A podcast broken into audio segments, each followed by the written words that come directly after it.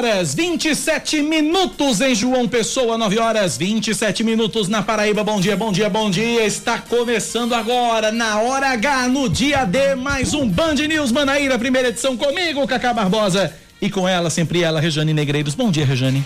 Bom dia, Cacá Barbosa. Pois é, neste Minuto M, segundo S, a gente começa o Band News FM Manaíra. Na sua rádio que. Oscar Neto não aguenta mais esse negócio de dia D e hora H. Oscar Neto não aguenta mais. E eu vi que, eu, eu vi que ele não aguenta mais, eu falei de propósito, só pra fazer raiva mesmo. É, na, na, na sua rádio que não é o ponto G, mas que lhe dá Nossa. prazer. Mas que lhe dá prazer. Prazer de P. Vamos embora.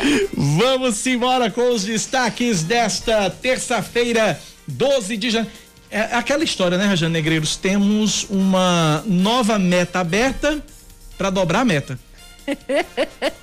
É, é dá, pra, dá pra equiparar, não dá? É, tá, dá. Mas traduzindo em miúdos, sabe aquele dia de São Nunca? Chegou! 31 de fevereiro, do meio-dia pra tarde ali. Vamos aos destaques. Os ouvintes aqui, kkk, melhor entrada. Vamos aos destaques desta terça-feira. Tem dia. 12 de janeiro de 2021. Vamos embora.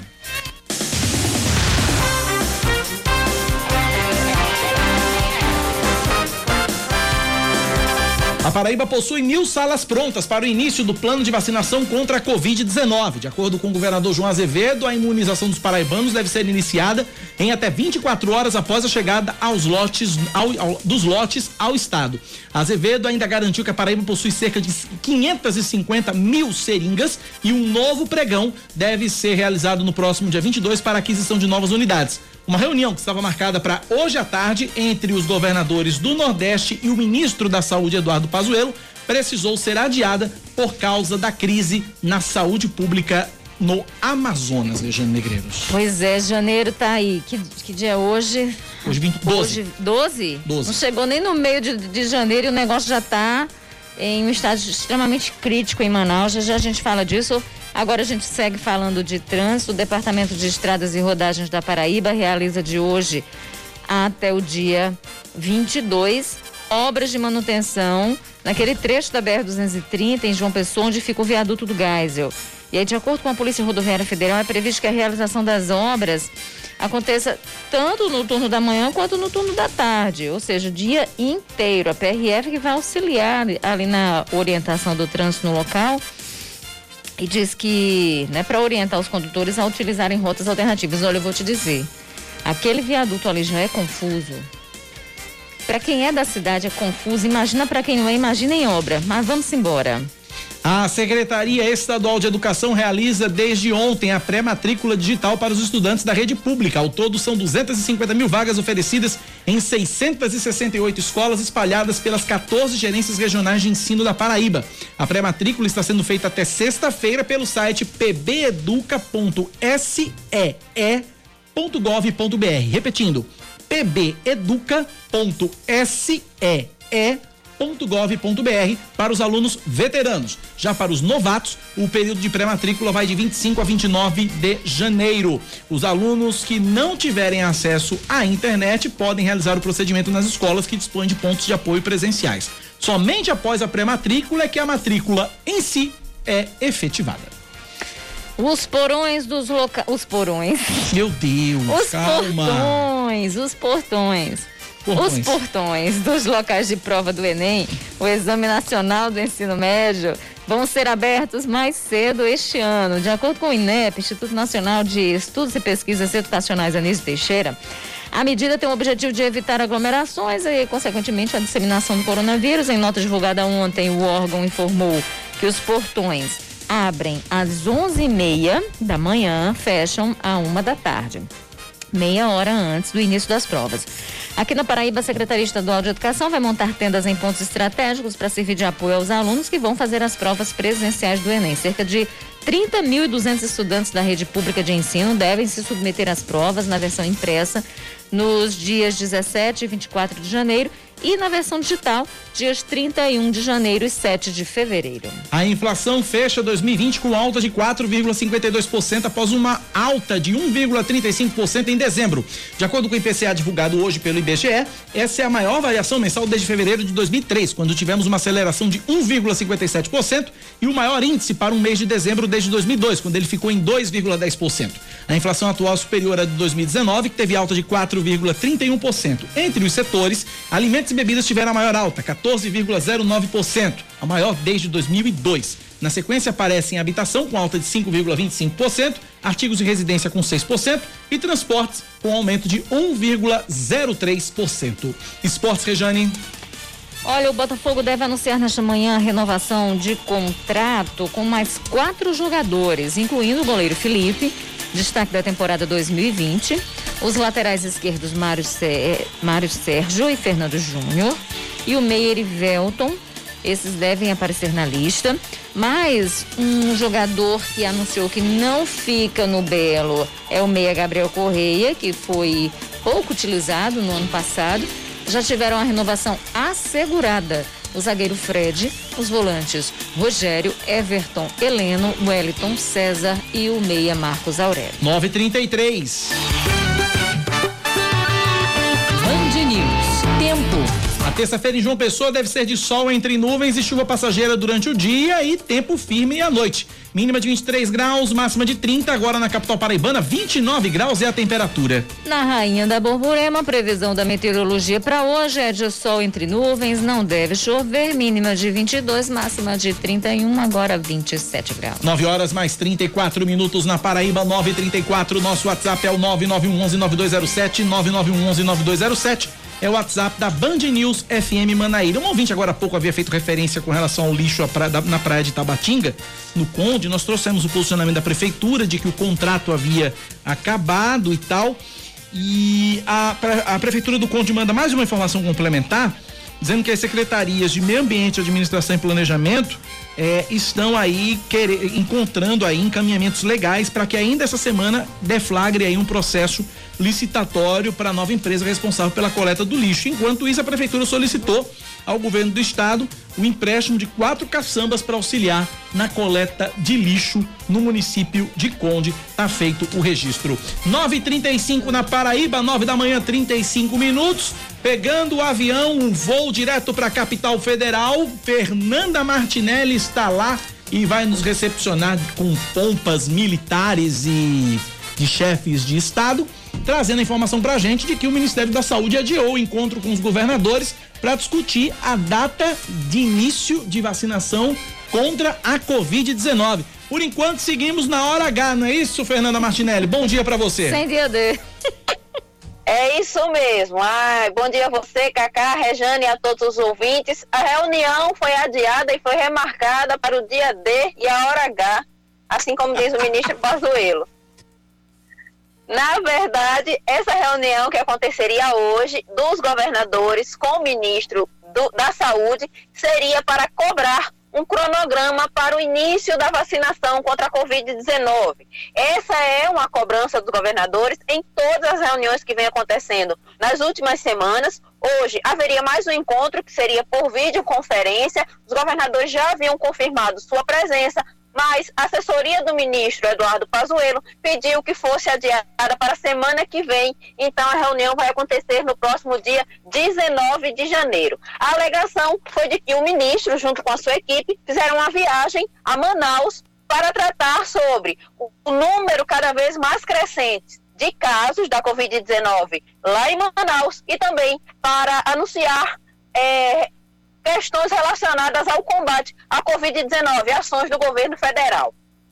O presidente do consórcio Nordeste, o governador do Piauí, Wellington Dias, acatou esse pedido e a reunião foi remarcada para a semana que vem. Muitos governadores ficaram insatisfeitos porque não queriam mais um adiamento, eles cobram de forma veemente o início da vacinação, mas um pronunciamento do ministro ontem com essa história de que a vacinação vai começar no Brasil no dia D e na hora H, acabou virando piada e os governadores ficaram ainda mais é, fortemente cobrando a questão da vacina, do início da vacina, e muitos governadores, inclusive, disseram que se não houver uma posição do Ministério da Saúde, eles mesmos vão tomar as rédeas e vão começar a vacinação nos seus estados, Cacá e Rejane. Resumo da ópera: os governadores estão tudo pistola, né? Então, os governadores estão pois todos é. pistola. Agora resta saber se agora, na semana que vem, na reunião de terça, se realmente ela acontecer, o ministro vai mesmo é, montar e anunciar um cronograma para o início da vacinação, ou se os governadores vão tomar a frente e os estados vão começar de acordo com as datas que achem convenientes. Valeu, Fernandinha. Obrigado pela participação direto de Brasília. Rejane Negreiros, que negócio, Rejane. Ainda é- bem, Fernanda, que todo dia é dia D de você entrar aqui com é, a gente. É o dia F. dia, dia de Fernanda. Mas deixa, deixa, mas, mas, olha, deixa eu falar uma coisa aqui, com toda a sinceridade do mundo. É, é impressionante o, o, o, o, o, E não apressa, né? Não há a menor pressa, não há a menor. É, é, é... Prioridade zero, né? Uhum. Hora H, dia D, prioridade zero. Essa, de fato, é, esse é o que a gente tem visto. Aí muitos dirão o seguinte: peraí, mas tem que esperar a Anvisa é, liberar o, o, o, os pedidos. A Anvisa está no prazo. Ok, a Anvisa está no prazo, a Anvisa está no prazo dela e tal. A gente não, não, não critica isso, não. Mas o que eu acho é que assim, sabe, é, antes, antes você ouvia olha, depois do dia 20, né? É, por volta ali do dia 20, você tinha uma. uma um, um você horizonte. Tinha, você, você, tinha um plano de manejo. É, você tinha um plano né? e você tinha um horizonte, você tinha uma ideia, por exemplo, não que a data fosse confirmada, mas por exemplo, vou dar um exemplo aqui. O, o governo de São Paulo, o governo de São Paulo está prometendo é, iniciar a vacina no dia 25 de janeiro. Mesmo que não aconteça, mesmo que atrase o, o, o, a liberação da, da, da vacina lá para São Paulo e tal, nós temos um horizonte, a gente tem uma data para observar, 25 de janeiro. Esse dia D hora H não tem no calendário. Né? Então é, é, é um, é, uma, é um, sabe, aquela coisa, ah, quando der a gente resolve. Sabe? É uma coisa tão tão é, é, é, é tão louca, sabe? Tão, tão incerta. Enfim, é, enfim, estamos ferrados, essa é a verdade. É, é, o que mostra claramente é que não existe um planejamento. Né? Não, zero. Tanto não zero. existe que o próprio Supremo Federal já chamou feita a ordem algumas vezes, dando prazos para que o Ministério da Saúde e para que o senhor Pazuello possa dizer vamos fazer isso dessa forma e detalhando as coisas. Por quê? Porque na administração pública as coisas precisam ser é, extremamente detalhadas. Primeiro que a gente está lidando com, com dinheiro público. Segundo, que é preciso é, organização e planejamento para que, a partir das informações, os demais gestores possam desenvolver suas políticas de vacinação, suas políticas públicas. Então, a informação é necessária e é vital quando a gente fala de administração e de planejamento. É preciso. E o, o, o Pazuello não sabe o que é isso. Então, é, é, é infelizmente, a declaração do ministro sobre a campanha de vacinação da Covid-19, né, onde ele deixa aberta a data de início da campanha, mostra que a prioridade da parte do governo na proteção da população contra o coronavírus é zero. Zero. Então, Uh, o Pazuello já mostrou de forma muito cristalina que é incapaz de tocar essa pasta. Tem mostrado que entende pouco ou, na verdade, absolutamente nada de logística mas mostra também que sabe cumprir ordens como ninguém e rezar na cartilha da inépcia. É um inepto. Mas é aquela coisa, Cacá Barbosa, quem sai aos seus não degenera. Nove da manhã, 41 minutos agora na Paraíba, são nove e quarenta e um. A gente continua falando sobre a questão das vacinas quando elas chegarem, porque a Paraíba né? Mesmo tendo essa data aí, dia D e hora H, né? A Paraíba já possui toda a estrutura pronta e necessária para dar início ao plano de vacinação contra a Covid-19. De acordo com o governador João Azevedo, a imunização dos paraibanos deve ser iniciada em até 24 horas após a chegada das doses ao estado. Vamos ouvir. Nós temos possibilidade de armazenar assim que chegar essa vacina, nós em 24 horas começarmos essa distribuição. E nós temos, logicamente, a estrutura toda montada no Estado. Nós temos aqui mil salas de vacinação que estão prontas para começar. A rede de frio do Estado está equipada com sala de preparo climatizada, com almoxarifado, toca para carga e descarga, câmara frigorífica. Ou seja, nós temos possibilidade de armazenar de uma única vez 330 mil ampolas de vacina. O governador ainda garantiu que a Paraíba possui cerca de 550 mil seringas e um novo pregão vai ser realizado para aquisição de novos insumos. Vamos ouvir. Nós já temos aqui no estado seringas em números suficientes para promover esse início de vacinação. Nós estamos com estoque de mais de 550 mil seringas. Estamos realizando no dia 22 agora mais um pregão para aquisição de 3 milhões de, vacina, de, de seringas. Ou seja, a estrutura está montada. Esperamos única e exclusivamente a chegada dessas vacinas para que a gente possa começar rapidamente fazer a vacinação. 60, 90 dias depois da vacinação, a gente terá uma queda significativa no número de óbitos. É isso que nós queremos, salvar vidas, e é para isso que a gente torce, é por isso que a gente torce, para que a gente a gente torce pela queda no número de mortes, para que a gente tenha que redução no número de casos. A previsão é de que o primeiro lote imunize os grupos prioritários, profissionais de saúde, idosos, indígenas, pessoas com comorbidades, professores, profissionais de forças de segurança e salvamento e funcionários do sistema prisional. É, de acordo com a última atualização do, da Secretaria Estadual de Saúde, a Paraíba tem mais de 173 mil casos confirmados de Covid-19 e mais de 3.800 pessoas morreram é, em decorrência da doença. 9 e 44 na Paraíba, 9 da manhã, 44 minutos. A vida começa a seguir.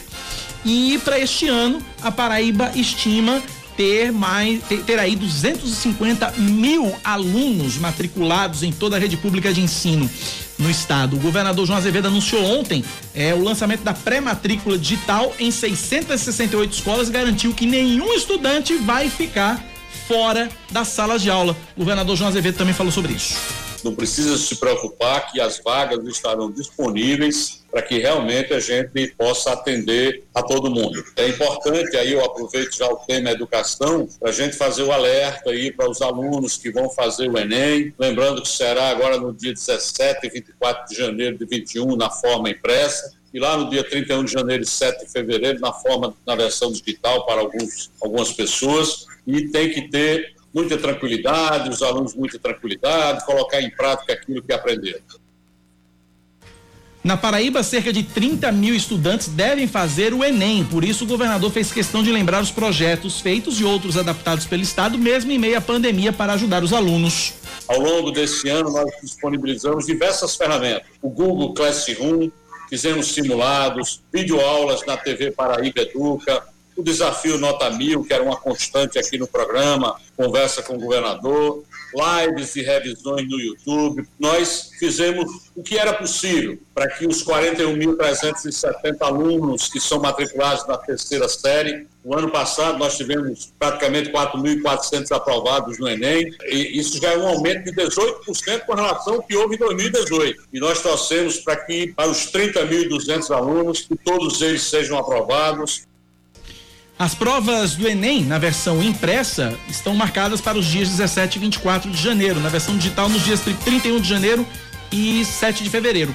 A Secretaria de Educação vai montar tendas em pontos estratégicos para servir de apoio aos alunos que farão o exame presencial. Uh, a pré-matrícula na rede pública vai ficar disponível para os alunos veteranos até sexta-feira, para os novatos de 25 a 29 de janeiro. O site que eu já trouxe agora há pouco, vou repetir: pbeduca.see pb.gov.br pbeduca.see.pb.gov.br. Os alunos que não tiverem acesso à internet podem realizar o cadastro nas escolas que vão ter pontos de apoio presenciais. 9 da manhã, mais 46 minutos agora na Paraíba. 9 da manhã, mais 46 minutos. A gente muda um pouquinho de assunto porque os PROCONs da Paraíba e os PROCONs municipais da Grande João Pessoa representantes da prefeitura e do governo do estado, além do sindicato de escolas particulares, participaram de uma reunião ontem à tarde. Uma das pautas discutidas no encontro foi a volta às aulas, como explica a superintendente do PROCON estadual, Kessia Liliana. Vamos ouvir. O governador ele deverá se reunir ainda essa semana, dando a maior brevidade possível, junto com as secretarias pertinentes, para dizer como é que será esse retorno. E os órgãos fiscalizadores, a exemplo dos PROCONs, eles irão cumprir a legislação estadual e municipal para que a questão é, ela, ela possa retornar às aulas dentro daqueles parâmetros pré-estabelecidos. Foi também discutido, junto com o sindicato, a questão da, do reajuste é, anual das matrículas. Também foi discutido a questão do material escolar como é que deve ser, se não foi utilizado o ano passado, que fique sem crédito para esse ano, como também aquelas escolas que elas têm métodos próprios como é que está sendo feito isso para o consumidor, até porque estão exigindo, na grande maioria, que o consumidor ele pague de uma única vez a matrícula e também o material didático, né? Aqueles livros didáticos. Então, é, foi discutido isso foi também a questão de documentos, como é que está sendo eh, essa situação, foi amplamente discutido com todos os PROCONs e foi marcado uma nova reunião para segunda-feira, às 14 horas, para que nós possamos discutir esse protocolo Covid e que a gente também possa discutir todas essas questões que no início do ano vem à tona né? Matrícula, mensalidade, eh, material escolar, todas essas questões. 49 na Paraíba. Regiane, a gente falando sobre a vacina aqui, aí um ouvinte, final telefone 7003, mandou uma mensagem pra gente dizendo o seguinte: Cacá Rejane, bom dia. O problema é que esses governantes estaduais querem passar por cima do governo federal. A Anvisa é uma instituição séria. Como aprovar uma vacina sem estar 100% aprovada? Outro problema é essa Câmara Federal, Senado e STF, todos torcendo para o quanto pior melhor. Enquanto isso, o povo não ajuda, querem praias, festas, farras e não cumprem o mínimo necessário de responsabilidade. Dividindo esse teu comentário em três, amigo, eu vou somente concordar com a, com a, com a, com a parte que você fala aí que a Anvisa é uma instituição séria, concordo. E que realmente o povo também não ajuda, também concordo. Instituição séria que foi politizada. Agora, agora, o que a gente tem que entender também é o seguinte: de fato, a vacina, ela para ser aplicada, ela precisa é, estar 100% aprovada, isso é um fato, né? Ela precisa estar aprovada pela Anvisa e ninguém é maluco, ninguém é maluco, ninguém vai ser genocida, ninguém vai ser homicida para distribuir uma, uma vacina sem a vacina estar tá aprovada ou homologada pela Anvisa. Então, a vacina só vai ser distribuída, só vai ser aplicada, só vai ser é, é, é, entregue à população mediante a aprovação da Anvisa. Isso aí é fato, é como dizer que a água é molhada tá? Agora, é, o povo não ajuda? De fato, o povo não ajuda. O povo quer aglomerar, quer festa, quer praia, quer farra, quer isso, quer aquilo, quer aquilo outro. Eu só quero entender o que é que a Câmara Federal, o que é que o Senado e o STF têm a ver. Sabe? É uma, é uma questão específica do Ministério da Saúde. A grande questão, e aí vou colocar o STF na jogada, foi o que nós trouxemos agora há pouco, é que diante de uma falta, da falta de um plano de vacinação concreto, por parte do governo federal, o STF precisou intervir. Não seria necessário se o governo federal tivesse apresentado um plano de vacinação concreto, decente, decente, né, com datas, explicando, sem, sem, sem, sem, sem pontos obscuros e sem pontos estarem claros, não precisaria o STF intervir, né? E aí, de fato, os governadores, eles têm pressa, porque é nos estados que a coisa está pegando. Em Manaus, por exemplo, ontem eu tava. Ontem não, hoje de manhã eu tava assistindo antes de sair de casa, no, no, no, no Hora 1. Hoje pela manhã, o governador de, do Amazonas diz que tá faltando cilindro de oxigênio. Tá começando a faltar cilindro de oxigênio. Roraima ou Rondônia, não me lembro agora qual estado, bateu o caos, bateu a, a, a, o caos não, perdão, bateu, colapsou. Porque só tem um hospital uma, uma, uma maternidade por lá e colapsou. Então, aqui na Paraíba, graças a Deus, graças a Deus, aqui na Paraíba não temos esse cenário. Mas Amazonas nós temos, principalmente estados da região norte, nós temos o colapso aí. E a vacina, a vacina é necessária. Ora, nós temos aí dezenas, quase 50 ou 60 países é, é, é, vacinando quase 50, 60 países vacinando. E aí aqui o que a gente ouve do ministro da Saúde é: para que pressa? Para que angústia? E daí? Né? Então, gente, é, é, é você colocar. É, é, é, você, e aí você colocar todas as mazelas do país na culpa, na, na conta do Supremo Tribunal Federal, na conta do Congresso, na conta da Câmara, na conta do Senado. Não estou dizendo que ninguém é santo, o Supremo tem os seus defeitos, sim. Câmara Federal tem os seus defeitos, sim. Senado Federal tem os seus defeitos, sim. E eles atrapalham também. Fato. Agora, neste caso específico da vacina, eu digo a você com toda a sinceridade do mundo, também há interesse, muito interesse, de, em se imunizar a população e a gente poder voltar ao normal, ou tentar voltar ao normal. Olha, o que eu posso dizer é o seguinte: vamos parar de querer justificar o injustificável. Não tem justificativa nenhuma.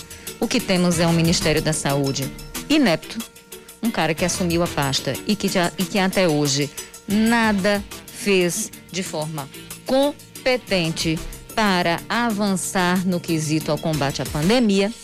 A gente tem um governo também incompetente no gerenciamento dessa crise de saúde, que se transforma em várias outras crises, porque se você não trata a saúde, obviamente, e se essa crise demora mais tempo do que deve, a crise econômica ela é certa e ela vem cheio e, e como um, um, belo soco no estômago. E é o que a gente está passando agora.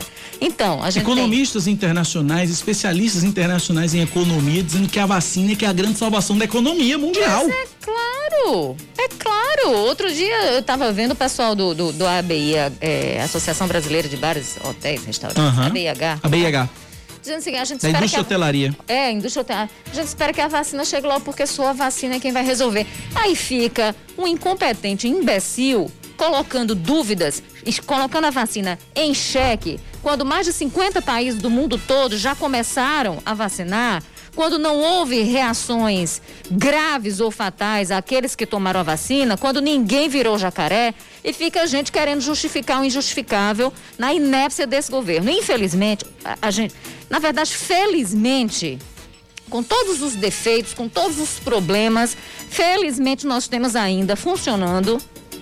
Você pode questionar o tipo de funcionamento, mas ainda existe um sistema de freios e contrapesos que vigia e controla os ações autoritários desse governo. Felizmente existe um STF cobrando do Ministério da Saúde um plano eficaz, inteligente e urgente para o início da campanha de vacinação. Felizmente, nós temos estados, governadores, gestores imbuídos e compromissados com a saúde pública, imbuídos dessa desse desejo, dessa vontade de querer fazer e de querer vacinar, porque quanto mais cedo vacinarmos, mais cedo poderemos retomar a nossa economia. Uma coisa leva a outra. Então, não, não, olha, justificar um injustificável, não querer dá, jogar a culpa as mazelas também deste governo em cima de outros, me poupe. 9 e 56 intervalo, a gente volta já já aqui na Band News. O Memo.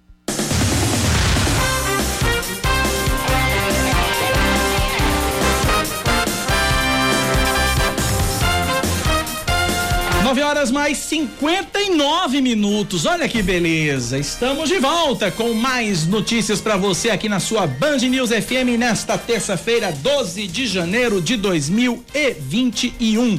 Vamos a mais destaques para você. O governador da Paraíba, João Azevedo, anuncia a autorização para o início de novas obras de mobilidade urbana nos municípios de Monteiro, São João do Tigre, Natuba, Araçagi, Cuitegi e Guinhem.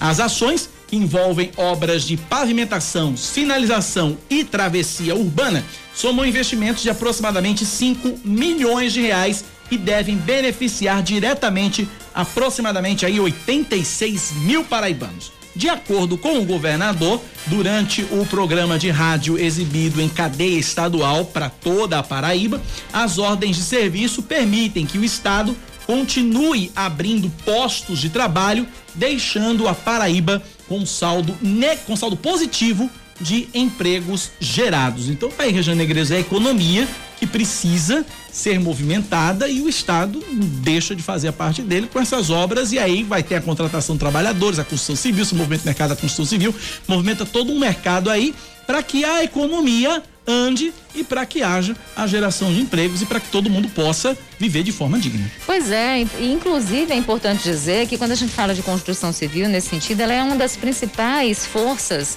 é, que impulsionam o crescimento do nosso PIB. Então, é extremamente, exatamente porque gera, gera emprego direto, gera emprego direto, movimenta né, o, o, o, a venda de uma série de insumos e tudo mais. Então, isso é muito importante. Então, veja ah, como a ação ou a inércia de gestores públicos fazem diferença no desenvolvimento ou na, na, na, no retrocesso de uma cidade, estado ou país. Veja como é importante a gente falar né, dessas, desse tipo de intervenção por parte do poder público para poder fazer com que a economia ande. Seguindo, Regiane. Vamos, vamos seguindo. Olha, é, o ProUni, Programa Universidade para Todos, oferece a partir de hoje na Paraíba 2.497 bolsas de estudo na primeira seleção 2021. De acordo com o Ministério da Educação, desse total, 1.180 serão bolsas integrais e 1.317 parciais com 50% de desconto sobre o valor do curso. As inscrições seguem até sexta-feira no site prounialuno.mec.gov.br. Os deputados federais paraibanos gastaram mais de 4 milhões de reais em cotas com combustíveis de divulgação de atividades parlamentares, passagens aéreas veículos locados, manutenção de escritórios, consultorias e outras despesas em 2020. 56,90% desse valor, ou seja, 2 milhões 382 mil reais, foram gastos com divulgação de atividade parlamentar. A cota para o exercício da atividade parlamentar custeia as despesas do mandato, como passagens aéreas e conta de celular. Algumas são reembolsadas, como as com os Correios, e outras são pagas por débito automático, como a compra de passagem. Nos casos de reembolso, os deputados têm três meses para apresentar os recibos. O valor mensal não utilizado fica acumulado ao longo do ano, o que explica por que em alguns meses o valor gasto pode ser maior do que a média mensal. Começa hoje, gente, a colônia de férias 2021 em todos os centros de referência de educação infantil de João Pessoa. Este ano, por causa da pandemia, as atividades são realizadas de forma remota para preservar a, a, saúde das crianças e dos profissionais de educação. A colônia de férias segue até o dia 29 e as inscrições podem ser feitas por meio do site joaopessoa.pb.gov.br. E aí eu fico pensando, como é que é essa colônia de férias remota para as crianças que não têm acesso à a, a, a, internet, que não tem, acabou, né? Não tem colônia de férias. Então é, é uma distância, é uma desigualdade que fica ainda mais aprofundada com essa pandemia e a gente ainda tem gente justificando o injustificável. O Instituto Butantan promete divulgar hoje a taxa de eficácia global da Coronavac, a vacina contra a Covid-19 desenvolvida em parceria com o laboratório chinês Sinovac. Até o momento, a instituição divulgou apenas que os estudos apontaram eficácia de 78% em casos leves e de 100% para moderados e graves. A Anvisa continua analisando o pedido de uso emergencial da Coronavac e diz que 5% dos dados ainda não foram apresentados e 37% precisam de complementação. Já em relação à vacina Oxford AstraZeneca, que vai ser produzida pela Fiocruz, apenas 5% dos papéis precisam de complemento e existe a expectativa de que seja aprovada antes do prazo final de 10 dias. Esportes Rejane. A Fórmula 1 divulga o calendário da temporada 2021. A primeira corrida vai ser no Bahrein, Bahrein. entre os dias 26 e 28 dos dias, né? 26 a 28 de março. A prova da Austrália, que geralmente abre a temporada, foi remanejada para novembro, é, dias, é, dos dias 19 a 21. No Brasil, a corrida acontece dos dias 5 a 7 de novembro no Autódromo de Interlagos, em São Paulo. E o local da terceira prova, 30 de abril e 2 de maio. Esse é o período, né? Mas isso ainda está em negociação. 10 da manhã, 5 minutos da Paraíba, 10 e 5, voltando para Brasília. Vamos ter senadora nova em exercício e um caso, digamos, sui generis. Porque além de ser uma senadora nova, né? Ela ainda teremos, teremos ainda um caso de mãe e filho no Senado Federal. Fernanda Martinelli tem informações ao vivo. Fala, Fernandinha. Pois é, Cacá. Hoje à tarde a ex-deputada federal, Nilda Gondim, toma posse como senadora no lugar do senador José Maranhão, que pediu uma licença de quatro meses porque foi acometido pela Covid-19, ainda está em tratamento, ainda está hospitalizado e por causa disso ele pediu uma licença de quatro meses. Com isso, Nilda Gondim, que já ocupou um cargo aqui na Câmara Federal, vai assumir na tarde de hoje. É, a posse está prevista para acontecer por volta das 14 horas e teremos mãe e filho no Senado da República. Ela que é mãe do senador veneziano Vital do Rego, que também está licenciado, pronto para voltar no mês que vem. Quem está no seu lugar é o senador Ney Suassuna. E é a primeira vez na história da Paraíba em que uma família, com a grande maioria dos seus membros, ocupa o Senado da República. Vale lembrar que Vital do Rego, filho, foi senador da República e hoje é ministro do Tribunal de Contas da União. Logo depois, veneziano assumiu o cargo, foi eleito como senador e agora Nilda Gondim vai assumir por quatro meses o Senado Federal. Então, a família Vital do Rego aí ocupando cargos importantes aqui no Congresso Nacional. Um outro detalhe que chama atenção é que informações da liderança do MDB aqui no Congresso Nacional, embora muito tenha sido negado, já dão conta que, no mesmo horário em que Nilda Gondim toma posse como senadora, veneziano Vital do Rego filia-se novamente ao MDB. Ele anunciou algumas semanas a sua saída dos quadros do PSB e ficou toda aquela expectativa de para onde iria veneziano Vital do Rego. Ele vai negar, ele nega até o último momento, diz que ainda está uma questão indefinida a relação, a relação de partido para onde ele vai, mas a liderança do MDB já soltou aqui a agenda de que a filiação acontece hoje à tarde, já tem sala preparada. O senador Eduardo Braga já festeja essa chegada de veneziano ao MDB. Então, as duas solenidades estão marcadas para a tarde de hoje, por volta das 14 horas, aqui no Congresso Nacional. Obrigado, Fernanda, pelas informações aqui na Band News FM, 10 da manhã, 8 minutos. Então teremos aí, estamos com uma, uma bancada formada inteiramente por suplentes, né? A próxima, é dia 22 que retorna a senadora Daniela Ribeiro. Isso. Então até o dia 22 nós temos Nail de Panta, temos Ney Suassuna, que continua ainda na, na licença, deve voltar, deve, Veneziano também deve voltar por volta do dia 22 também, né? Porque Veneziano e Daniela pediram licença quase que ao mesmo tempo. Então temos Nail de Panta, no exercício do mandato de Daniela Ribeiro, temos Ney Suassuna no exercício de Veneziana e teremos Nilda Gondim no, no exercício do mandato de José Maranhão. Em comum, todos os três começam com a letra N. Pois é, senadores com do N, né? Tudo com N. Ney, Nailde e Nilda. E Nailde, pois é. Agora você vê, né? A, a, a Fernanda lembra e lembra muito bem, né? Que a gente tem, portanto, a, a mãe ocupando agora Nilda Gondim, mãe do veneziano, mãe do Vital do Rego, voltando ao parlamento. Ela ocupa uma vaga no Senado por quatro meses e vai dividir um espaço com o filho, Vené, que também é senador que já está em Brasília, inclusive, para essa, essa posse. E aí lembra do Vital, que foi senador e que hoje, e que foi agraciado, né? Contemplado por Temer com uma vaga lá no Tribunal de Contas da União e que, portanto, tem lá o seu cargo vitalício, não precisa mais disputar absolutamente nenhuma eleição, nenhum cargo eletivo. É 70 ou 75 anos que se aposenta? 75 agora. 75. Então, até os então, 75 anos, Vitalzinho tá garantido e depois uma aposentadoria. Integral. É. Não tem o corte que a gente tem, não. Então, veja que, de fato. É, a gente tem, é, a gente percebe que a política é um grande e um bom negócio de família e que isso se estende a outras famílias fortes aqui é, na Paraíba, né? Um traço muito grande. Você tem os Cunha Lima, o pai que fez filho, que fez, né? Que, que aí tem primo, que é, que é o Bruno agora eleito. Enfim, você tem toda uma família ali. Aí no MDB é a mesma coisa, isso extremamente forte, né? Um bom negócio de família, tá aí.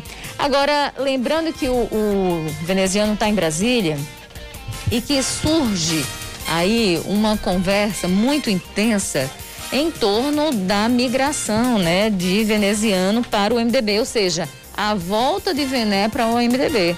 É. Existe uma especulação muito forte em torno disso, tem portais já anunciando aí que ele vai se filiar esta tarde. Eu estava conversando com o Vené agora há pouco, exatamente para tentar entender. Ele diz: olha, existe uma possibilidade, a gente está vendo, mas também não existe nada certo. Né? Mas também não existe nada certo. Existe. To...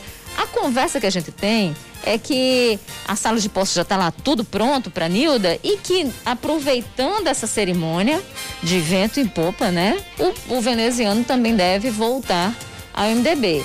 Ele diz que não tem nada certo não, mas tudo indica e as nossas fontes em Brasília dizem exatamente isso que esse deve ser o retorno de Vené. Inclusive alguns alguns Dizem que portais, nunca saiu, né? Inclusive é, Inclusive, alguns portais é, chegaram a noticiar de que veneziano iria assumir a direção estadual do partido no lugar de José Maranhão, entregaria a municipal para Nilvan Ferreira, mas o, o, um dos integrantes do MDB, o Antônio Souza, né, o Antônio Souza, que é do diretório estadual do MDB, negou essa informação, disse que não tem nada disso e que, enfim, mas vamos acompanhar, vamos acompanhar e ver o que, que acontece daqui para frente. É, dizem que onde há fumaça há fogo. É. Né? O, a relação do veneziano com o PSB é, foi uma relação de negócios mesmo, né? Não é que Vené se identifica, se identifica com o PSB.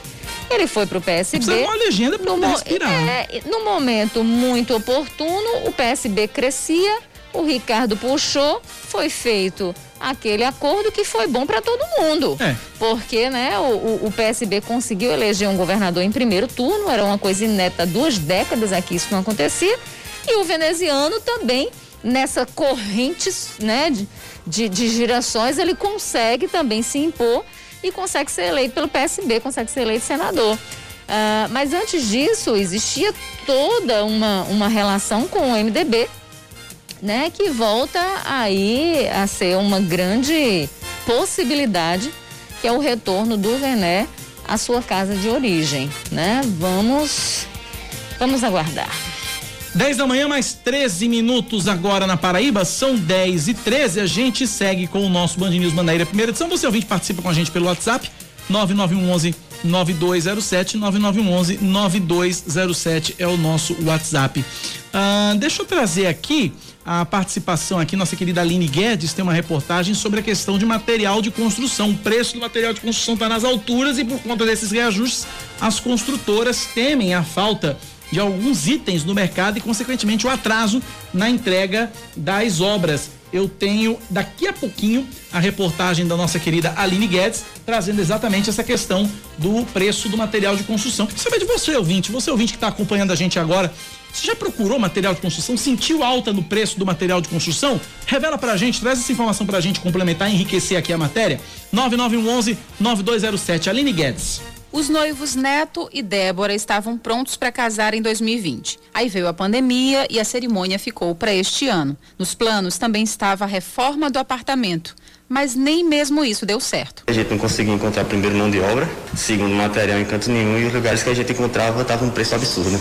Então a gente decidiu adiar para agora e mesmo assim em alguns lugares ainda está faltando muita coisa. Quando a mão de obra apareceu, o material de construção sumiu, ou pelo menos ficou bem mais caro. Neto conta que terminar a reforma virou uma novela. Em algumas lojas a gente só tinha algumas marcas, em outras lojas outras marcas e a disparidade de preço de uma marca de uma loja para para outra era, era absurda. Então a gente teve que pesquisar bastante para poder de deixar melhor para o bolso da gente. E não é apenas o casal que vem enfrentando o problema. Alberi Rodrigues é dono de uma loja de material de construção. O empresário conta que as vendas caíram em média 40%, principalmente por causa da falta dos produtos. Vem faltando muita cerâmica que não tem, parte de PVC, conexão, tubo, forro, tudo que leva PVC, na verdade, está faltando. Que teve um aumento muito grande, a demanda cresceu por causa dessa questão do, do, do dólar ter subido e as fábricas não estão conseguindo repor esse PVC, né? Que é a matéria-prima para fazer essa parte de, de forro, de, de conexão, de tubo. E isso está causando aqui um transtorno grande na nossa loja. Com isso, foi preciso até mesmo demitir funcionários. Aqui na, na nossa loja, em termos de venda, diminuiu em torno de 40% a 50% da, das nossas vendas, né? E isso começou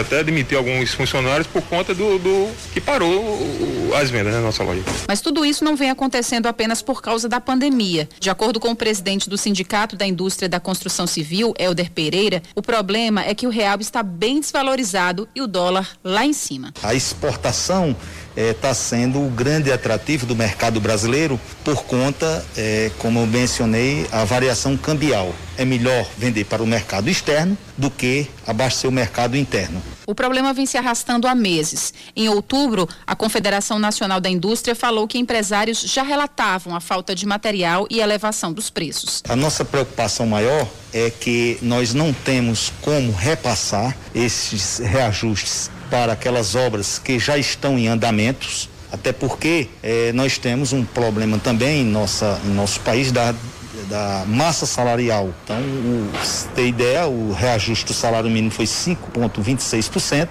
onde nós temos um aumento médio do, dos insumos, principalmente das commodities, que é o caso do cobre, do aço, com mais de 70% de reajustes. Ainda não existe previsão para a situação normalizar, nem mesmo estimativa sobre o impacto desse aumento para as grandes construções.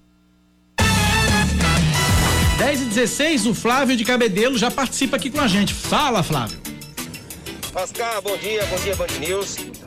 É, realmente, Oscar, é, é, eu digo a você que se não chegou a 100% de aumento, tá perto, viu? Porque a mão de obra praticamente não subiu muito, mas os preços dos materiais, para você ter ideia, há três anos atrás, um milheiro de tijolo custava entre média de 280 a 350. Hoje um milheiro de tijolo está custando 900 reais e está faltando no mercado. O saco de cimento em torno aí do mercado hoje custa 32 reais. Há dois, três anos atrás, custava no máximo 16. Né? Então, assim, tá muito absurdo os preços, muito absurdo. Eu que trabalho com construções, né? Então assim, tô sentindo muito na pele o que vem acontecendo na base da construção de materiais para a construção. Tá difícil, cara. Tá difícil. Valeu, Flávio. Um abraço para você. Oscar também tá mandando abraço ali na redação. Obrigado pela audiência, pela participação aqui na Band News. 10 e 18, intervalo. A gente volta já já com mais notícias para você.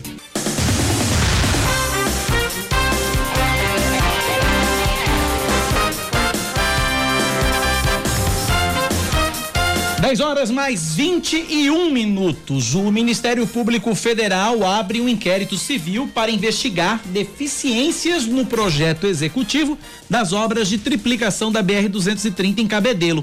A portaria publicada ontem no Diário Eletrônico do MPF é assinada pelo Procurador da República, Tiago Misael de Jesus Martins. De acordo com o documento, o inquérito foi instaurado para apurar fatos apontados pelo Tribunal de Contas da União.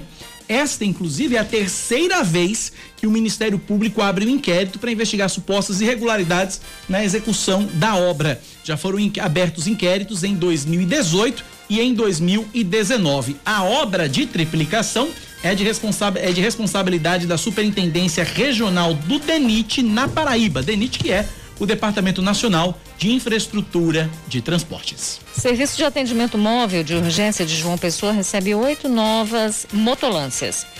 Ah, os veículos entregues ontem pelo prefeito Cícero Lucena garantem a substituição completa da frota, que era a mesma desde 2014. Pois é. As motolâncias são conduzidas por técnicos de enfermagem capacitados em curso de pilotagem são equipados com material clínico, bolsa de medicamentos, desfibrilador, material de imobilização.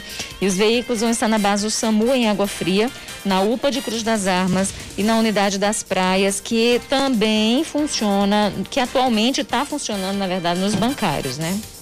O preço da cesta básica em João Pessoa sobe 27,21% em 2020. De acordo com o Diese, o conjunto de alimentos custou dezenove centavos no mês de dezembro, um aumento de 4,47% na comparação com novembro. Os produtos com alta de preço médio em relação a novembro foram a banana, o tomate, a carne, o feijão, o açúcar, o arroz, a manteiga, o óleo e a farinha. Três produtos apresentaram redução de preço médio em relação a novembro: o pão, o café e o leite. Vamos seguindo, continua sem alteração, tá? O quadro clínico do senador paraibano José Maranhão do MDB. Ele segue internado no Hospital Vila Nova Estar em São Paulo, em tratamento de insuficiência respiratória por causa da Covid-19. Testou positivo para a doença em 29 de novembro, no segundo turno das eleições municipais. É... De acordo com a unidade de saúde, com a assessoria do parlamentar, José Maranhão segue consciente, com um quadro clínico estável, recebendo suporte clínico e fisioterápico, mas não há previsão de alta da UTI. O senador mais idoso né, em atividade no Brasil, ele tem 87 anos. Na última sexta-feira apresentou um pedido de licença do Senado por 120 dias, abrindo vaga aí para a ex-deputada federal Nilda Gondim, também do MDB. A gente falou sobre isso no bloco passado. Ela é mãe do também senador veneziano Vital do Rego, que deixou recentemente, que, que deixou Deixou veneziano já deixou? PSB. Já saiu? Já. Tá sem Já partido anunciou, por enquanto, entregou né? carta, entregou a ah, carta. tá. É, meu filho, a, a, a memória não cabe Entregou tudo, carta. não. Meu HD não é assim também, não. Tá em tilt. Bem, é, então ele, ele é mãe, ela é mãe de Vené, né? Que pode voltar aí pro MDB, conforme também falamos no bloco passado. E ela é mãe ainda do ministro do Tribunal de Contas da União Vital do Rego Filho, que foi senador também. Família inteira aí, então, com passagem pelo Senado. O Instituto Brasileiro de Defesa do Consumidor estuda medidas judiciais e administrativas contra a política de privacidade do WhatsApp. A ideia é garantir aos usuários que não concordem com os termos de uso e a política de privacidade possam permanecer no aplicativo. A partir de fevereiro, o WhatsApp vai banir pessoas que não aceitarem os termos. A nova regra oficializa o compartilhamento, de dados pessoais com outras empresas do grupo econômico Facebook, o que acontece desde 2016. Inclusive, tem muita gente já migrando, né? Migrando aos poucos para o Telegram. Exatamente. Né? Eu ainda não fiz isso não, mas se continuar desse jeito, Já fiz faz tempo, já, já tô com o Telegram faz tempo. Agora, é aquela coisa, ou dá ou dá. entendeu? Né? Não é nem o Dal desce, né? É, ou dá ou dá. Então, assim, se você realmente quiser fazendo parte dessa rede, você é obrigado a autorizar o compartilhamento dos seus dados com as outras empresas do grupo, né? É bem que quem tem Face, quem tem Instagram, quem já tá com, com todos os dados é. devassados, escancarados, de pernas arreganhadas. Essa que é a É verdade. verdade, é verdade. Infelizmente, dá- é o tipo da coisa, não dá pra fugir disso. É, é não dá. É, é, é terrível, É terrível. isso, né? É e terrível. aí, a- a- a- e, e as nossas informações, elas ficam disponíveis como uma, numa prateleira para venda dos nossos dados para empresas É. que lucram com propaganda e, lutam, e, e lucram com os nossos cliques. Exatamente. E, e com detalhe também, e tem uma coisinha também que você não sabe, amigo ouvinte, amigo ouvinte. Quando a mocinha simpática do caixa, do- da loja, do, do- da farmácia, ela pede pra você digitar o seu CPF. Esse CPF na né? nota. Só, só pode digitar o seu CPF e aí eu, e aí eu, eu sou chato, eu pergunto assim, é obrigado? Se não, então não vou digitar o Não. CPF. Mas quando você digita o seu CPFzinho, todos os seus hábitos de consumo, o que você comprou, vão para um banco de dados, sabe Deus onde fica? E todos os seus hábitos de consumo estão à disposição para quem quiser. É. Foi exatamente isso que aconteceu. Você lembra da, da, da história lá, que ainda repercute bastante, né, das eleições de, do, dos Estados Unidos, quando Donald Trump ganhou, e se falava exatamente que a, a- uma empresa de tecno- tecnologia, o Facebook tinha vendido as nossas informações, né? Então, a partir daí, o- o- as pessoas que pensavam a propaganda de Trump, elas usaram nossos dados para nos colocar mensagens feitas sob medida. Então, a partir dos nossos hábitos e do nosso comportamento no Facebook, nas demais redes sociais, as mensagens eram enviadas sob medida, feitas sob medida. Então, muita coisa que você vê no Face, no Insta, não é o que eu vejo. Nem é o que vê. E de fato estamos em bolhas, porque as mensagens nos são enviadas feitas especificamente para atender nossos hábitos de consumo e fazer com que a gente caia nessas armadilhas de uma Pois forma é. muito mais fácil. Não, e é é interessante isso, é interessante isso. É de acordo com. é- é- E é, uma série de, de fatores, o algoritmo dessas redes sociais é fabuloso. Eu tenho usado muito o, o- o Instagram, eu tenho usado muito o Instagram, e assim, é, de uns tempos pra cá, como eu tenho falado muito em pedalar, em ciclismo, essa coisa toda, é, o que tem aparecido de anúncio de, de- relacionado a, a ciclismo não é brincadeira. Eu já não vou falar de esporte, é com você. Vamos, vamos falar de esporte sim. Só lembrando que exatamente esses algoritmos têm sido usados aí com finalidade política, né? Então por isso que a gente tem que ter tanto cuidado com o nosso comportamento nas redes. Mas tra- falando de esportes, hoje tem Palmeiras e River Plate no Allianz Parque para definir quem vai ser o, o, primeiro finalista da Taça Libertadores da América. No jogo de ida lá na Argentina, o Verdão venceu por 3 a 0. Aí o confronto tem transmissão da Rádio Band News FM. Quem vai narrar é o Marcelo Duó, a partir das 9 da noite. Amanhã é a vez do, Santo, do Santos, né? Entrar em campo pela Libertadores. O Peixe recebe o Boca Juniors na Vila Belmiro às 7h15 da noite. O primeiro jogo na Bomboneira terminou 0 a 0 Lembrando que, cara, é, é, eu ouvi muito mamãe dizer, nossa, eu não sei se você ouviu quando você era adolescente. Ah, isso é uó. Aí a pessoa tem uhum. o nome Marcelo, Marcelo Duo. É um é. predestinado, bichinho. É um predestinado. Olha, é lógico que a gente também, é, nosso querido, nosso querido produtor Oscar Neto nos orienta aqui, nos alerta também, e aí ele traz o que no papel serve, para que serve no papel a história do CPF na nota, né? Iniciativa dos governos estaduais de controlar a tributação fiscal do comércio, essa coisa toda, ICMS, combater sonegação. Aqui na Paraíba também tem a história da promoção da nota fiscal que as pessoas informam, tal, mas no fundo, no fundo, também vai para um banco de dados maravilhoso que as empresas, as lojas, principalmente os grandes lojistas, amam e amam de paixão. 10 da manhã, 30 minutos. Bonito tablet, você comprou onde? vamos trazer aqui. Olha, a gente tem agora, vamos falar agora a respeito uh, de um assunto que interessa a você, que é proprietário de veículo. É, o Detran implantou ontem um documento digital de compra e venda de veículos e a gente vai falar sobre isso com o gerente de registros de veículos do Detran, o Nilo Andrade. Nilo, bom dia, seja bem-vindo à Rádio Band News FM. Bom dia, Cacá, bom dia, Rejane, bom dia a todos os ouvintes da Band. Estou à disposição. Bom dia. Vamos lá então, documento digital de compra e venda de veículo. Explica pra gente o que é que vai mudar na vida do proprietário de um veículo aqui na Paraíba, Nilo. É, é o seguinte, o Contran, no final do ano passado, precisamente no dia 15 de dezembro, ele publicou uma portaria para que todos os Detrans do Brasil, a partir de 4 de janeiro, é, aderissem ao programa do CRV Digital, é, aposentando de uma vez por todas aquele documentozinho verdinho que a gente recebia. Então hoje, quando a pessoa, a partir de ontem, né, quando a pessoa faz qualquer transação do Detran que envolva é, um novo CRV, ele vai receber aquele documento que anda com ele, é, que você todo ano tem que trocar o CRLV já na forma digital, e vai receber também o CRV digital, que nada mais é do que um código de segurança. E esse código de segurança ele vai guardar da forma que mais lhe convier pode salvar nas nuvens do celular, pode mandar para o seu e-mail. Por quê? Porque esse código de segurança vai servir para uma futura, é, um futuro, uma futura transação, quando ele for vender o veículo. Então, no momento que for vender o veículo, ele vai apresentar no Detran esse código, que esse código já vai estar cadastrado no nosso, no nosso, na nossa plataforma, e ele vai trazer apenas o número do código e os dados da pessoa para quem ele vai vender o veículo.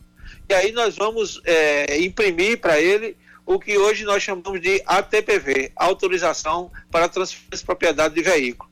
Esse ATPV já vai sair todo preenchido com o nome do comprador e do vendedor, e aí é só assinar e reconhecer a firma, evitando aquelas situações de preenchimento, de a, a caneta falhar, de perder o documento, de, de rasurar a data. Então, tudo isso vai ser resolvido com essa informação. Na verdade, a diferença é só essa com relação a procedimentos, a tramitação de processo continua da mesma forma. Só que, ao invés de receber aquele documento verdinho, que destacava o de deixar em casa e o outro andar com ele, vai receber duas folhas no papel A4. Vai ficar com um para transitar e o outro guardar, que é o código de segurança para uma eventual, uma futura venda do veículo, uma futura negociação. Informando, é bom informar também as pessoas que têm o documento ainda antigo do verde, não precisa vir ao Detran para trocar por esse digital. Essa troca vai ser gradativa mediante um, um procedimento, uma tramitação de um processo que resulte no novo CRV. É necessário que o, que o condutor, Nilo, baixe algum aplicativo no, no, no celular? É preciso isso não? Ou, ou, ou, isso fica tudo de acordo, isso, isso tudo fica okay. no sistema próprio do Detran?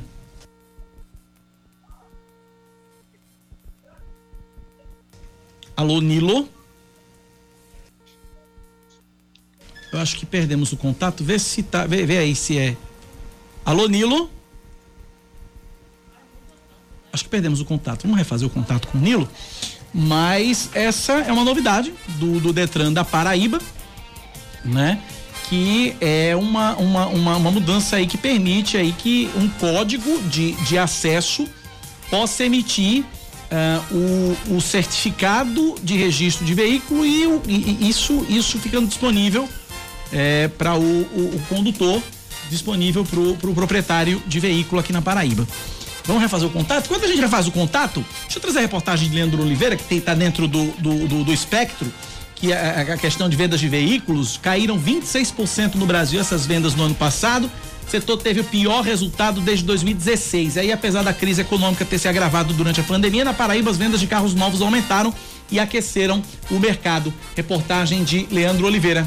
No acumulado do ano, as vendas de carros tiveram a retração de 28% em 2020 na comparação com 2019. Em todo o país foram emplacados mais de 3 milhões de veículos ao longo do ano passado, contra 4 milhões em 2019. Mesmo com um cenário ruim nacionalmente, a Paraíba teve uma queda menor, de 21% nas vendas, e ainda assim fechou o ano bem, reflexo da vontade do consumidor de sair da concessionária dirigindo. Tanto que o mês de dezembro registrou um aumento aumento de 7% se comparado com 2019, como conta o presidente da Associação de Concessionárias da Paraíba, Antônio Carneiro. Aquela demanda que foi reprimida, ela veio de uma vez né, muito forte que superou as expectativas tanto das montadoras, das fábricas, como de nós, revendedores de automóveis. O empresário Felipe Vasconcelos olhou, testou e gostou, unindo o útil ao agradável, atendendo uma vontade que já tinha desde o início da pandemia, acabou fechando um bom negócio. A gente notou né, que houve um aumento significativo, mas mesmo assim a gente, por necessidade, a gente resolveu trabalhar para fazer a troca do carro. O presidente da Associação das Concessionárias da Paraíba, Antônio Carneiro, reconhece que houve uma elevação nos preços dos veículos novos, em média 20%, mas nem isso afastou os consumidores. O aumento de 30, 30 a 35% do dólar, onde todos os insumos dos automóveis hoje são tudo dolarizados. Você tem o aço, você tem a borracha, você tem os plásticos, então tudo isso são dolarizados. Então a indústria não consegue produzir com o preço que estava, com o custo que estava, então ela repassa e no final vai ser vai sair para o consumidor comprar um produto mais caro. E não é só quem vende carros que tem faturado. As vendas de motos também tiveram alta em dezembro, com emplacamento de 98 mil unidades, um crescimento de 5% se comparado com o último mês de 2019. No acumulado de 2020, entretanto, a comercialização de motocicletas teve queda de 15% em relação ao ano anterior, com a comercialização de 915 mil unidades. 10 e 37 na Paraíba, agora sim a gente está de volta com o Nilo Andrade, agora a moda antiga, né? A gente vai pela, pela telefonia mesmo. Nilo, é, quando a gente perdeu o contato com você, eu lhe perguntava a respeito do aplicativo, para entender, o, o, condutor ele baixa um aplicativo para poder portar esse, esse CRV, é isso, Nilo? Não, o C, é, é bom a gente diferenciar, o CRLV é o que ele anda com ele porta ele para uma eventual fiscalização. Esse aí ele vai andar ou vai portar no aplicativo Carteira Digital de Trânsito. O CRV é um antigo recibo que se guardava em casa e se preenchia quando fosse fazer a negociação. Esse CRV aqui agora é na forma digital, é um código de segurança e quando a pessoa vender o veículo, ele vem ao Detran com esse código de segurança e os dados da pessoa para quem ele vai vender o veículo. E aí a gente imprime aqui no Detran a autorização para transferência de propriedade de veículo. Entendi. Já sai toda preenchida, ele só faz assinar, reconhecer a firma, os dois, o vendedor e o comprador, e, e, transit, e tramitar da forma normal, como sempre foi feito. É, Rejane pergunta para Nilo Andrade, gerente de registros de veículos do Detran.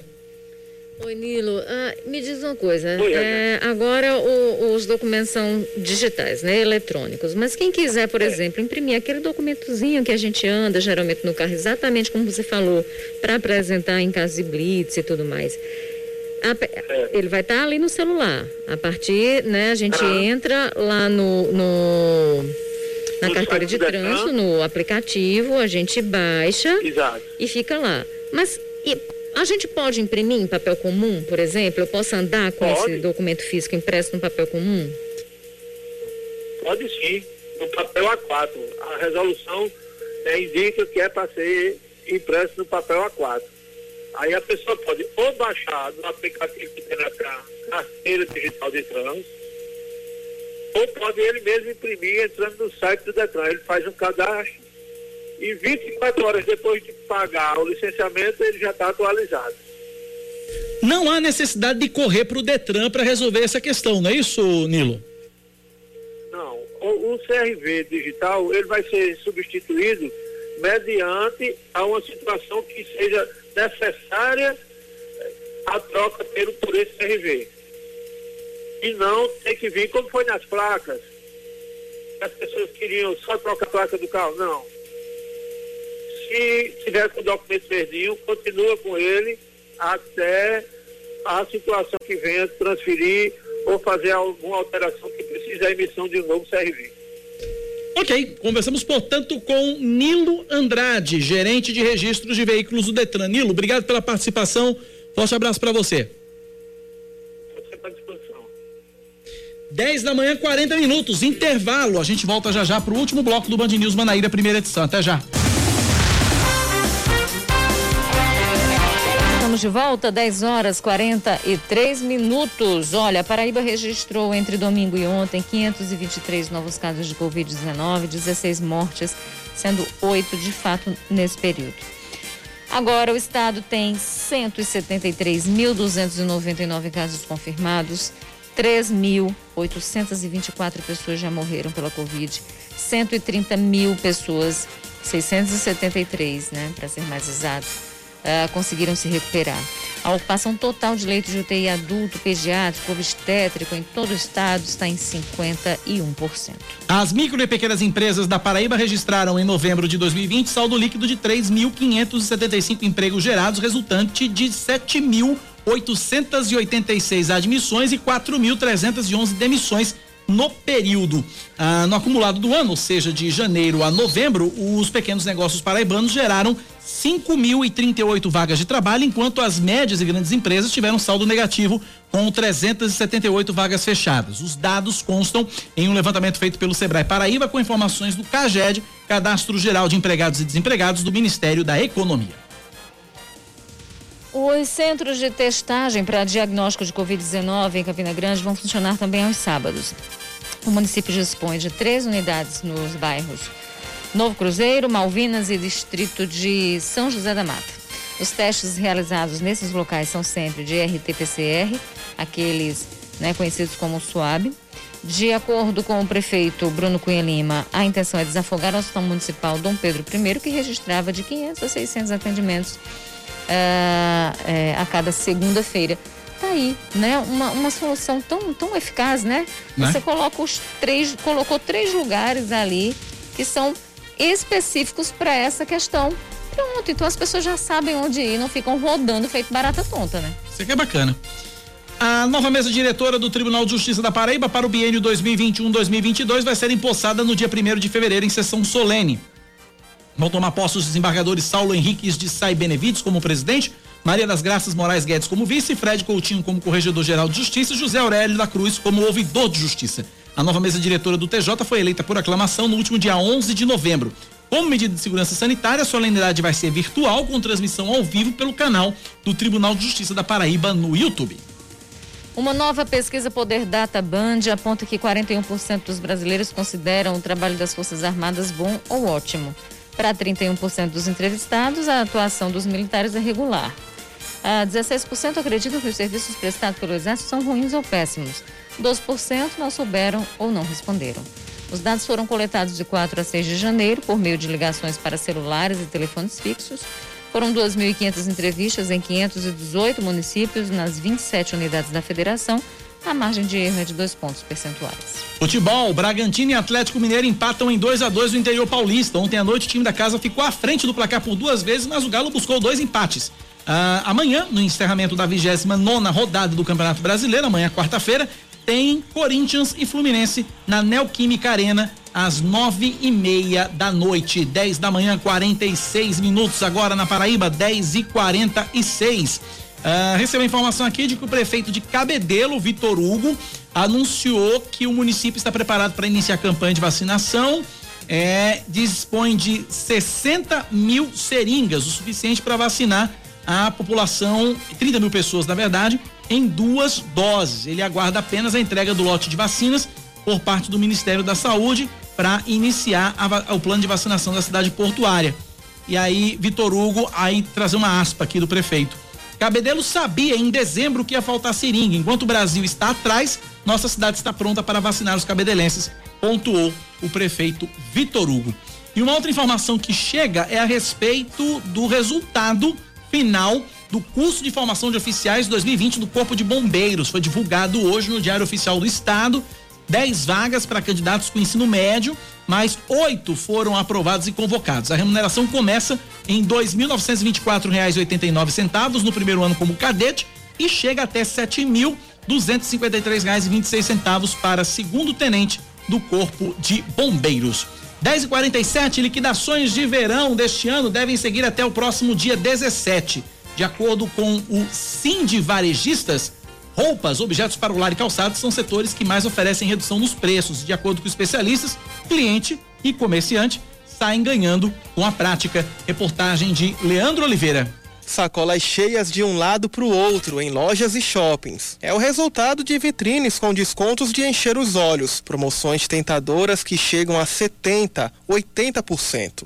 Aqui estava 159, ficou por 100 reais. Encontrei bom, gostei demais. As liquidações de janeiro estão por todos os setores do comércio, em lojas de cama, mesa e banho, como conta a proprietária de um estabelecimento, Raíssa Torres. Euforia de compras é, agora de Natal e Réveillon o pessoal, as, no mês de janeiro, geralmente dá uma baixada. Então a gente começa a lançar liquidações, promoções, para atrair o pessoal, para vir para a nossa loja, adquirir produtos de boa qualidade com preço acessível, um desconto maravilhoso. E acredite, até em loja de material de construção tem promoção. A diretora operacional Silvana Severo revela que os produtos estão bem concorridos. A gente conseguiu fazer o mega saldão aqui na empresa para atender esses clientes, além de poder repor produtos novos dentro da empresa. Então, fez a, o, o, o, útil ao agradável, né? Atendendo aos clientes e também dando uma demanda de atendimento maior dentro da empresa. As liquidações nesta época do ano já viraram tradição e, pelo visto, de acordo com o supervisor comercial da Câmara de Dirigentes Logistas, Paulo Ricardo, cliente e vendedor saem ganhando com a prática. Então, o lojista ele precisa renovar o seu estoque, o consumidor precisa comprar algo que esteja é, necessitando e isso vem para que ambos possam estar ganhando durante esse mês de janeiro. De acordo com o Sim de Varejistas, roupas, objetos para o lar e calçados são os setores que mais oferecem redução nos preços. A promoção de verão deste ano deve ir até o próximo dia 17. O cartão de crédito é a forma de pagamento utilizado por 95% daqueles que fazem compra nesta época do ano. Ainda na pesquisa, o público feminino é o que mais faz compra, com cerca de 75% do total de consumidores. Olha, informação que chega: o laboratório indiano Bharat Biotech assina um acordo comercial com a Precisa Medicamentos para a venda da vacina contra a Covid-19 ao Brasil. A informação foi confirmada pela Precisa, que esteve semana passada com a comitiva brasileira que foi à Índia negociar as doses. De acordo com a empresa, o embaixador brasileiro na Índia, André Aranha do Lago, participou do encontro e manifestou interesse do governo brasileiro em adquirir a vacina. Também foi acordado que a prioridade da venda do imunizante será dada à rede pública de saúde. A Covaxin está na fase 3 de testes com 26 mil voluntários na Índia. O resultado final da eficácia deve ser divulgado ainda em janeiro. Para o uso tanto na rede pública quanto a comercialização na rede particular, é necessário que a Anvisa aprove a Covaxin. A agência reguladora afirma que aguarda o pedido de uso. A Covaxin é aquela vacina, Regiane, que as clínicas particulares de imunização eh, estão querendo adquirir para poder comercializar eh, na rede particular. Então tá aí a informação. 10 da manhã, 51 minutos agora. 10 da manhã, 51 minutos. A gente segue aqui com o nosso Band News Manaíra, primeira edição. Nos últimos anos, a poupança deixou de ser uma boa aplicação porque deixou de ter rendimento. Com isso, os poupadores passaram a investir dinheiro nas financeiras. Mas como é que a gente garante aí a segurança e a rentabilidade do dinheiro? Nossa economista, Aline Guedes, explica pra gente. Começar o ano novo pensando no futuro financeiro com mais rendimentos é uma boa perspectiva, mas para uma pessoa comum que só conhece a caderneta de poupança como opção, é difícil saber qual investimento seria melhor. De acordo com a assessora de investimento Rafaela Tribuzzi, qualquer época é propícia para começar a fazer isso. E um passo importante é buscar aprender sobre educação financeira. É importante que a gente siga alguns passos para que a gente possa é, conhecer melhor o investidor. A partir daí é que a gente começa a ver quais são as estratégias que a gente pode fazer para poder chegar nos objetivos. Outro ponto importante é que a gente possa observar se o, o investidor ele já tem uma educação financeira. Um ponto primordial é que ele entenda o que está fazendo, entenda quais são os produtos, para que a gente possa verificar se a gente está realmente atendendo os seus objetivos. O que eu posso fazer hoje para garantir minha segurança financeira quando eu não puder mais trabalhar na minha aposentadoria? Ou como criar um patrimônio para deixar para os meus sucessores, filhos, por exemplo? Geralmente é depois de fazer questionamentos desse tipo que muita gente decide que chegou a hora de investir dinheiro. Mas não existe uma fórmula pronta que seja igual para todo mundo. Tudo depende do perfil do investidor, de quanto ele tem para investir e por quanto tempo ele pode ter esse dinheiro preso. O assessor de investimento Caio Coutinho explica que há tipos adequados para investidores conservadores, moderados e ousados. Para falar do conservador, é aquela figura do cliente que não aceitaria ver menos dinheiro do que ele colocou. Então, mais indicado seria uma renda fixa, que são os instrumentos CDB, LCI, LCA. Para o perfil moderado, é aquele cliente que ele gostaria de correr um pouquinho de risco em pelo menos parte da carteira. E aí a gente já começa a falar sobre fundos de investimento multimercado, talvez até fundo de ações. Quando a gente está falando de um investidor agressivo, já é aquele tipo de investidor que ele prefere se arriscar um pouco mais para ter a rentabilidade que ele almeja. Então ele já começa a pensar em ações, derivativos, opções, que são instrumentos que dão mais oportunidade para ganho, mesmo sabendo que talvez tenha alguma perca no meio do caminho. Lucas Feitosa investe já há algum tempo.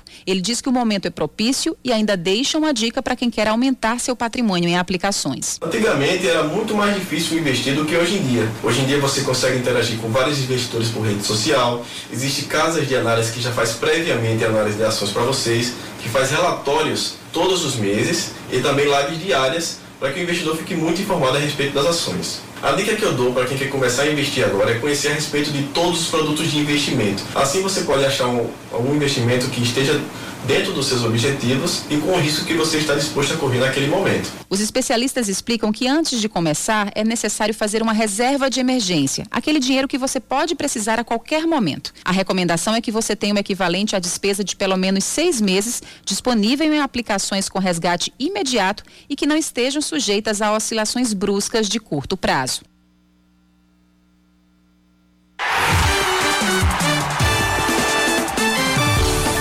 Esportes com Yuri Queiroga. Yuri Queiroga fala sobre a remontagem do elenco do Botafogo para a temporada 2021 e sobre o tempo que Marcelo Vilar pode ter para estudar as possíveis filosofias de jogo para o ano. Fala, Queirogão. E o processo de reformulação no elenco do Botafogo continua, se não a todo vapor, mas com movimentações muito importantes e claras. Nesta semana, no início desta semana, a diretoria do Botafogo se encaminha para a renovação de mais quatro jogadores. Uma delas, uma dessas renovações, é muito importante para o ego da torcida e também para a manutenção de papéis de liderança dentro do elenco que se propõe fazer. O goleiro Felipe, que foi capitão e talvez o principal destaque de toda a temporada 2020, deve renovar contrato, deve ter a sua permanência selada até o final desta semana. Além dele, devem ficar os laterais esquerdos que ficaram no final da temporada 2020 e que vão permanecer após a saída do Cristiano, que são o Mário, o Mário Sérgio e o Fernando Júnior. Esse que é polivalente, também pode jogar ali de atacante. E o meia Erivelton. Meia Erivelton que desses quatro é o que menos se aproxima de ser uma unanimidade mas que também vai ser uma opção ali para o meio-campo. Meio-campo esse que já tem a confirmação da figura de Marcos Aurélio para ficar desde o início da temporada em 2021. Caso esses quatro fechem o contrato, botem tudo no papel passado, eles se juntariam a, a Marcos Aurélio, que já citei, e também aos volantes Rogério, Everton Heleno e Wellington César e o zagueiro Fred. Fora também Juninho. Juninho é outro nome que interessa à diretoria e que também pode renovar o contrato. O técnico Marcelo Vilar já chegou, já está ciente de todo o clima que o Botafogo enfrenta financeiramente e já sabendo que ele não vai ter nem metade do elenco que tinha em dois que o Botafogo tinha em 2020, no caso que Evaristo Pisa terminou a temporada e classificou para a Copa do Nordeste, ele já deve pensar em alternativas para fazer o Botafogo 2021, como ele vai querer, se algo aproximado ao Ferroviário de 2018-19, se algo aproximado àquele Botafogo de 2013-2014, que era um time mais cadenciado. Ali vai ser um pouco mais difícil, porque o elenco a se formar deve ser muito diferente daquele Botafogo de 2014. Tinha muitos jogadores experientes e que pedia, sim, um estilo de jogo um pouco mais cadenciado mas já sabendo, estando a par desta reformulação que o Botafogo está passando, o Marcelo Vilar já vai ter um pouco mais de tempo para estudar as possibilidades e entrar um pouco mais prevenido quando ele tiver um plantel completo à sua mão e a oportunidade de colocar os 11 em campo, de opor estratégias de jogo para já entrar na ponta dos cascos para o início da temporada de 2021. Ele vai ter a oportunidade de dizer alguns nomes que ele quer ver ali, mas o trabalho final vai ser da nova diretoria do Botafogo e tem o papel financeiro, tem o fator financeiro nesta construção de elenco. Mas o tempo para se prevenir, Marcelo Vilar muito provavelmente já tem.